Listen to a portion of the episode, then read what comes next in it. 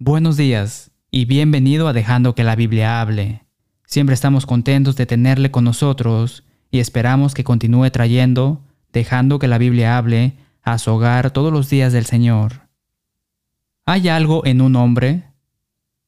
Un anuncio de periódico decía, un perro perdido, cabello castaño, con varias calvas, pierna derecha rota, debido a un accidente automovilístico. Le duele la cadera trasera izquierda. Le falta el ojo derecho. Oreja derecha mordida en pelea de perros. Responde al nombre afortunado. En su libro Nombres, Pablo Dickinson recopiló nombres extraños e inusuales. En 1941, dos hombres ejecutados en la silla eléctrica de Florida se llamaban Will Quemado y Will Rizado.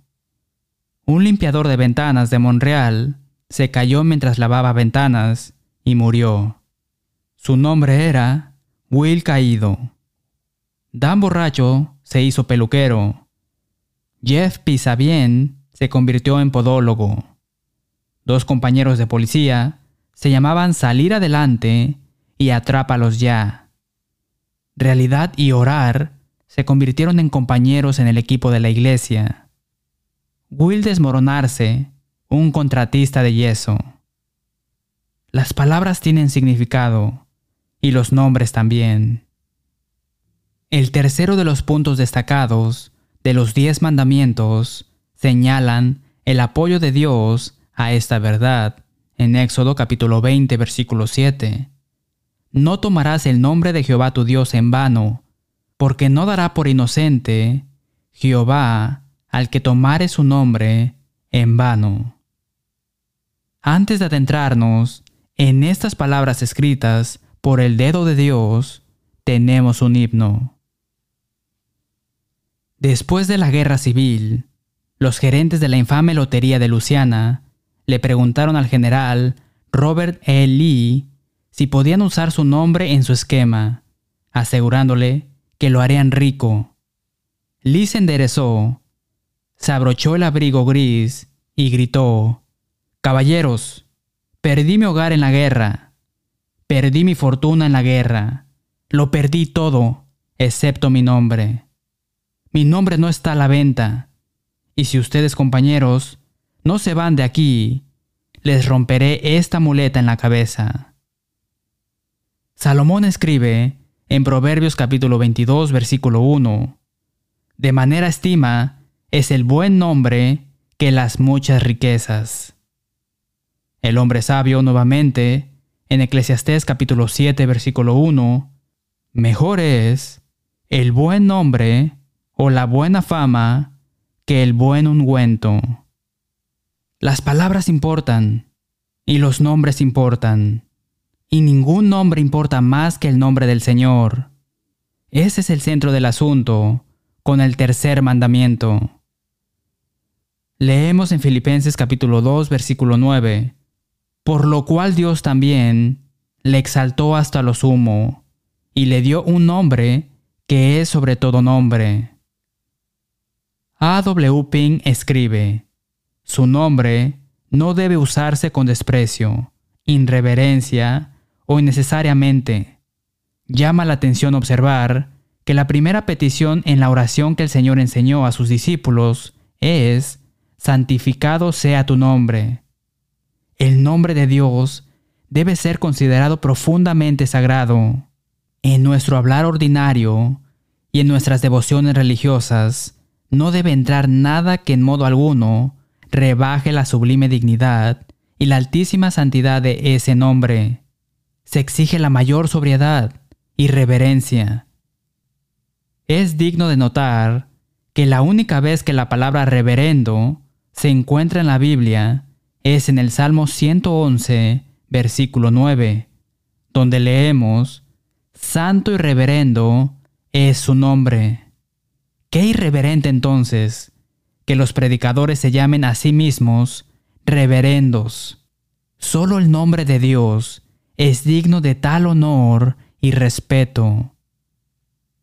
En Colosenses capítulo 3, versículo 16, la Biblia dice, enseñándoos y exhortándoos unos a otros en toda sabiduría, cantando con gracia en vuestros corazones al Señor, con salmos e himnos y cánticos espirituales.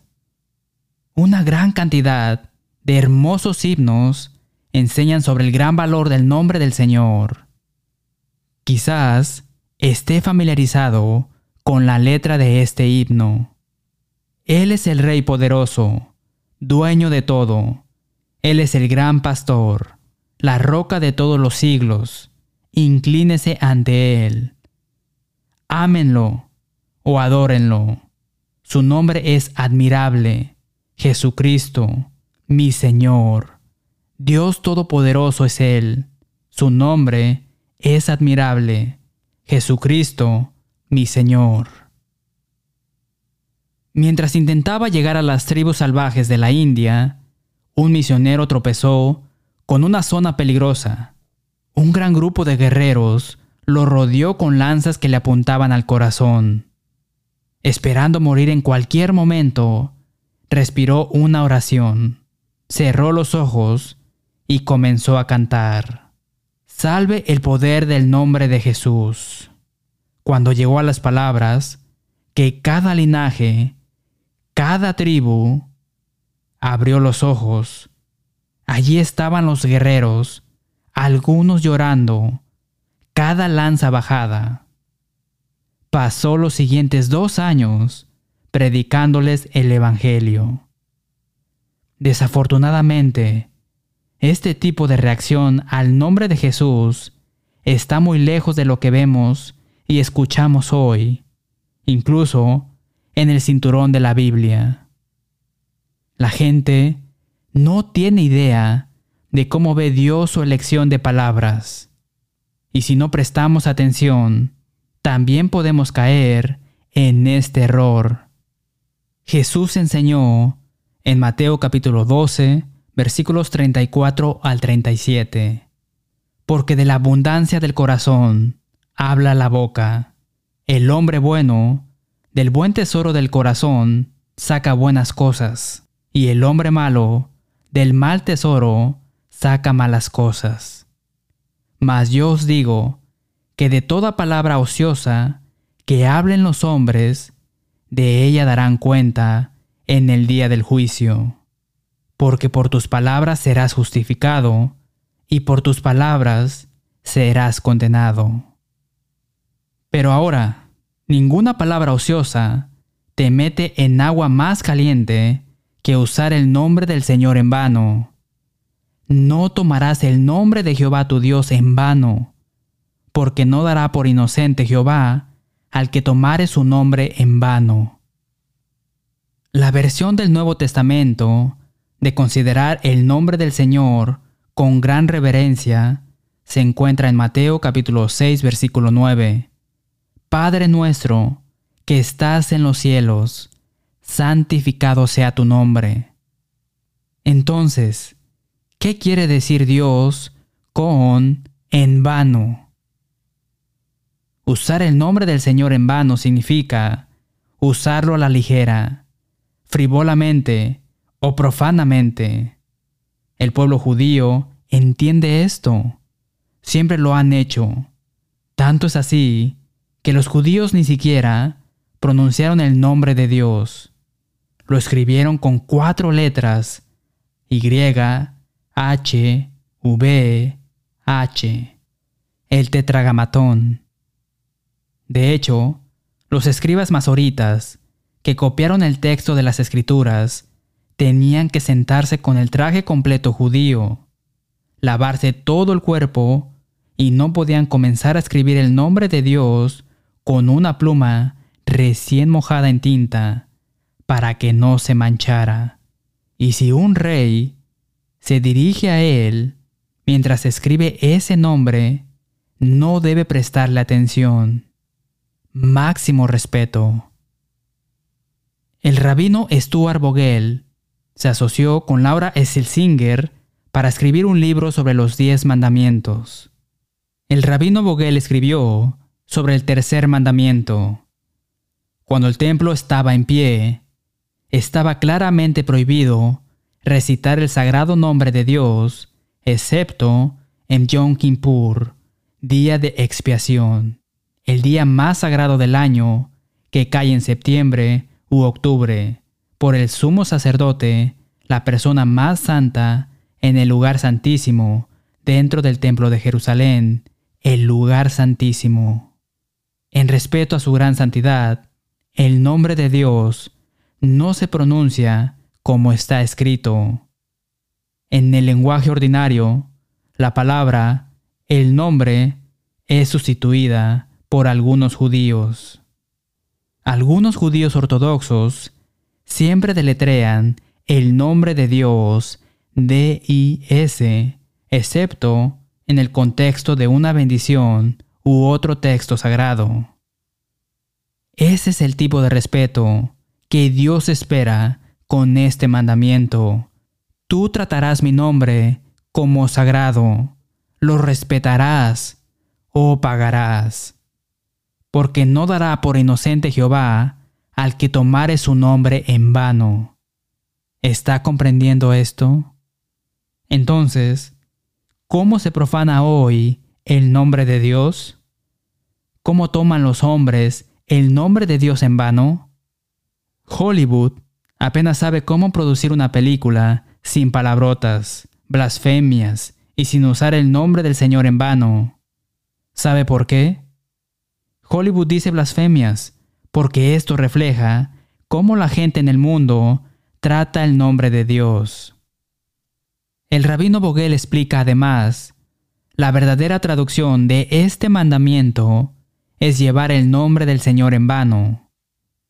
Los cristianos llevamos el nombre de Cristo y si no tenemos cuidado, nuestra vida puede contaminarlo.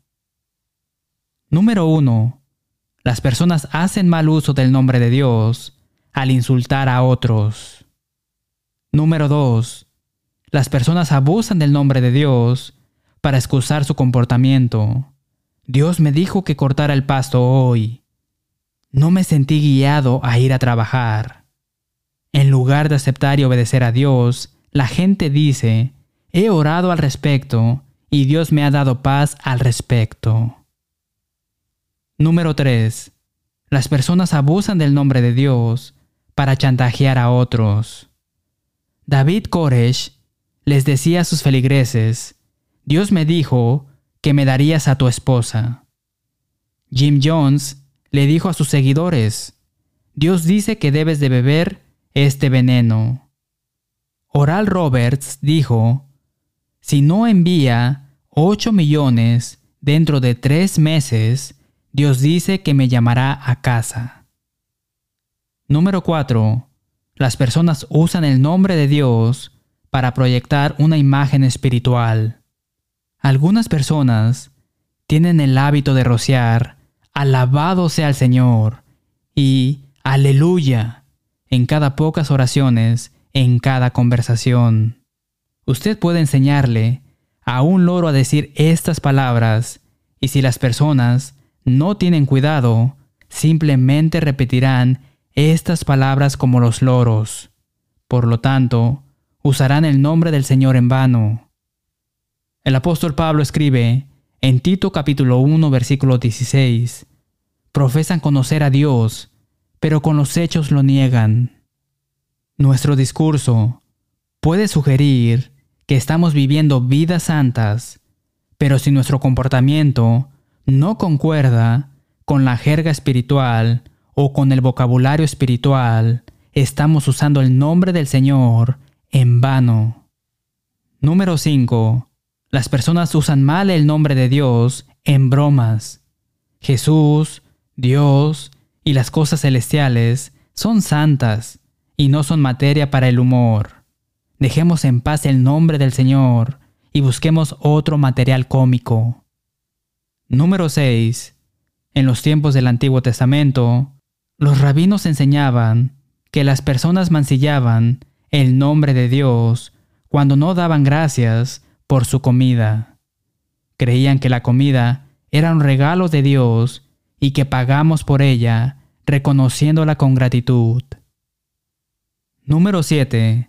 Las personas a menudo abusan del nombre de Dios cuando expresan sorpresa o asombro. Cuidado con los eufemismos. Los eufemismos son expresiones suavizadas del nombre de Dios para tratar de atenuar el uso más descarado del nombre de Dios en vano. Dios no tiene apodos. No queremos usar el nombre de Dios a la ligera, en vano. Queremos evitar por completo el uso casual de cualquier forma del nombre de Dios. Número 8. Usamos mal el nombre de Dios si no adoramos en espíritu.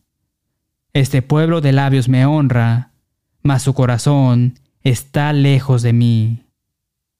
¿Alguna vez ha cantado un himno sobre Jesús sin pensar? Si estamos cantando un himno sobre Dios, pero no pensamos en lo que estamos diciendo, esto se acerca peligrosamente a usar el nombre de Dios en vano. Número 9. Usamos mal el nombre de Dios cuando oramos sin pensar. Jesús dijo en Mateo capítulo 6 versículo 7, y orando, no uséis vanas repeticiones como los gentiles. ¿Oramos exactamente la misma oración cada vez que oramos? ¿O pronunciamos oraciones conscientes y sinceras? Número 10. Las personas abusan del nombre de Dios al desobedecer las leyes de Dios, recordando por supuesto que estamos bajo la ley de Cristo, no la ley de Moisés. Es tan grave tomar el nombre del Señor en vano, por lo que hacemos como por lo que decimos. Lleva contigo el nombre de Jesucristo, Hijo del dolor y de la aflicción. Te dará alegría y consuelo. Llévalo a donde quiera que vayas. El pueblo de Dios siempre ha llevado consigo el nombre de Dios. Israel significa Dios prevalece o soldado de Dios. Si usted es un cristiano, lleva el nombre de Jesucristo consigo a la escuela, al trabajo, a Walmart, al juego de pelota y cuando va a casa. El apóstol Pablo escribe en 2 de Timoteo, capítulo 2, versículo 19, Apártese de iniquidad todo aquel que invoca el nombre de Cristo. No es suficiente hablar por hablar, tenemos que caminar el camino. Tomamos el nombre del Señor en vano cada vez que afirmamos estar comprometidos, pero nuestras acciones no respaldan nuestras afirmaciones. Si me llamo creyente, debo actuar como tal. No arrastremos el nombre de Jesús por el lodo y la tierra. Aarón quería adorar a Dios mientras participaba en la idolatría. En Éxodo capítulo 32, versículos 3 al 5. Entonces, todo el pueblo apartó los arcillos de oro que tenían en sus orejas, y los trajeron a Aarón, y él los tomó de las manos de ellos y le dio forma con burril, e hizo de ello un becerro de fundición. Entonces dijeron, Israel, estos son tus dioses, que te sacaron de la tierra de Egipto. Y viendo esto Aarón, edificó un altar delante del becerro, y pregonó Aarón, y dijo, Mañana será fiesta para Jehová. Muchos años después, Aquellos que profesaban ser discípulos sorprendieron a Jesús con esta misma actitud en Lucas capítulo 6 versículo 46. Pero ¿por qué me llamáis Señor, Señor, y no hacéis lo que yo digo? En otras palabras, no llame Señor a Jesús en un suspiro y en el siguiente descuide sus enseñanzas. ¿Está usted haciendo eso hoy? Si es así, está tomando su nombre en vano, está arrastrando su santo nombre por el lodo. Lamentablemente, algunas personas quieren desechar todas las leyes. Jesús abordó esta idea de frente en Mateo capítulo 7 versículos 21 al 23. No todo el que me dice Señor, Señor, entrará en el reino de los cielos, sino el que hace la voluntad de mi Padre, que está en los cielos. Muchos me dirán en aquel día, Señor, Señor, ¿no profetizamos en tu nombre? ¿Y en tu nombre echamos fuera demonios? ¿Y en tu nombre hicimos muchos milagros? Y entonces les declararé, Nunca os conocí, apartaos de mí, hacedores de maldad o iniquidad. La última palabra en este pasaje, maldad o iniquidad, tiene un significado interesante. Joseph Taller explica en su léxico griego-inglés, número 1, la condición de alguien sin ley, ya sea porque la ignora o porque la está violando. Número 2. Desacato y violación de la ley. Manifestaciones de desacato a la ley. Ignora la ley de Cristo y lo haces bajo tu propio riesgo. Las personas a veces menosprecian a los cristianos que se esfuerzan por obedecer las enseñanzas de las escrituras, llamándolos legalistas. Jesús nos advierte que no seamos ilegalistas o que no hagamos caso de la ley de Cristo. Jesús nos advierte contra no hacer la voluntad del Padre. El mayor obstáculo para que las personas perdidas sean salvas no es que no puedan comprender el Evangelio, sino que no pueden entender por qué las personas que dicen ser cristianas se comportan como lo hacen. Mahatma Gandhi, el activista pionero de la protesta social no violenta que lideró la lucha por la independencia en India, dijo una vez, Me gusta tu Cristo, no me gustan tus cristianos. Tus cristianos son tan diferentes a tu Cristo. Que nunca se diga eso de nosotros.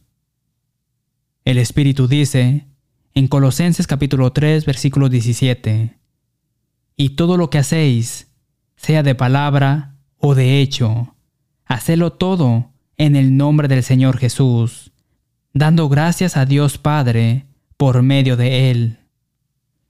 La versión estándar americana de Primera de Pedro capítulo 4, versículo 16 dice, Pero si un hombre sufre como cristiano, no se avergüence, sino que glorifique a Dios en este nombre.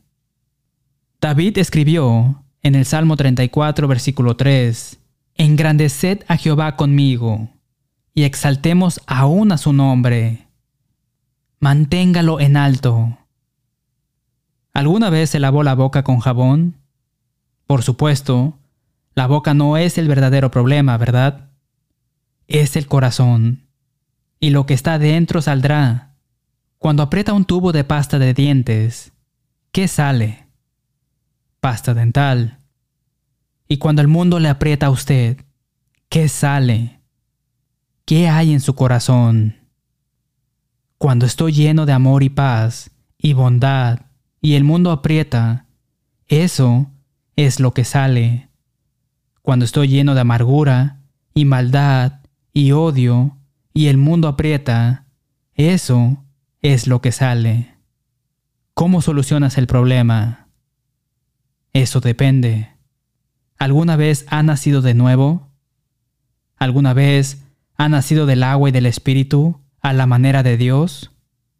Si no lo ha hecho, tiene que hacerlo. Jesús dijo en Juan capítulo 3, versículo 5, De cierto, de cierto te digo, que el que no naciere de agua y del Espíritu, no puede entrar en el reino de Dios. Hay algo hermoso y refrescante en la idea de ser una nueva criatura, una nueva creación, como se enseña en 2 de Corintios capítulo 5, versículo 17. El bautismo debe ser precedido por la fe. Hebreos capítulo 11, versículo 6. Pero sin fe es imposible agradar a Dios, porque es necesario que el que se acerca a Dios crea que le hay y que es galardonador de los que le buscan. El bautismo debe ser precedido por el arrepentimiento. Hechos capítulo 17, versículo 30. Pero Dios, habiendo pasado por alto los tiempos de esta ignorancia, ahora manda a todos los hombres en todo lugar que se arrepientan. El bautismo debe ser precedido por la confesión de la fe en Jesucristo como el Hijo de Dios. Hechos capítulo 8, versículos 36 al 38. Y yendo por el camino, llegaron a cierta agua, y dijo el eunuco, Aquí hay agua, ¿qué impide que yo sea bautizado? Felipe dijo, Si crees de todo corazón, bien puedes. Y respondiendo dijo, Creo que Jesucristo es el Hijo de Dios. Y mandó parar el carro, y descendieron ambos al agua, Felipe y el eunuco, y le bautizó. Dar estos pasos para obedecer el Evangelio le permite comenzar de nuevo con una pizarra limpia. El nuevo nacimiento le traslada del reino de las tinieblas, donde usted habitó desde el momento en que cometió su primer pecado, al reino del Hijo amado de Dios, cuando obedece el Evangelio.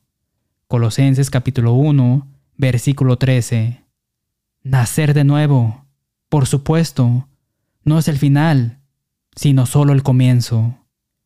Jesús dice en Apocalipsis capítulo 2, versículo 10, Sé fiel hasta la muerte, y yo te daré la corona de la vida. Si ha nacido de nuevo, pero ha usado el nombre del Señor en vano, debe admitir humildemente que su vida, lengua y actitud han mancillado el nombre del Señor. Necesita orar por perdón. Hechos capítulo 8, versículos 22 al 24 y Primera de Juan capítulo 1, versículo 9. El nombre de Dios es santo resolvamos usar siempre el nombre de Dios de una manera honrosa, honrando, leyéndolo en las escrituras, hablando a otros acerca del Señor, cantando himnos de alabanza al Señor. Defienda el nombre de Jesús cuando otros lo profanen. Usted no usaría el nombre de alguien en vano si estuvieran a su lado. Cuanto más use el nombre de Dios con reverencia, menos lo usará en vano.